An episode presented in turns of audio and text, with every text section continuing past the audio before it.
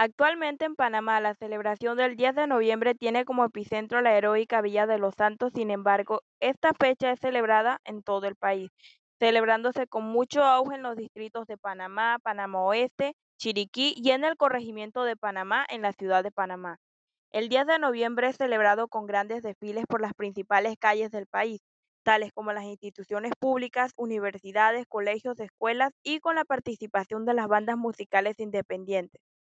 además de la particularidad de llevar carretas tiradas por bueyes, caballos o toros, acompañadas de tunas de tambores, empolleradas y montunos, recordándonos facetas propias de la vida del campo. El 10 de noviembre, en Panamá, es un día considerado como feriado nacional y no se trabaja.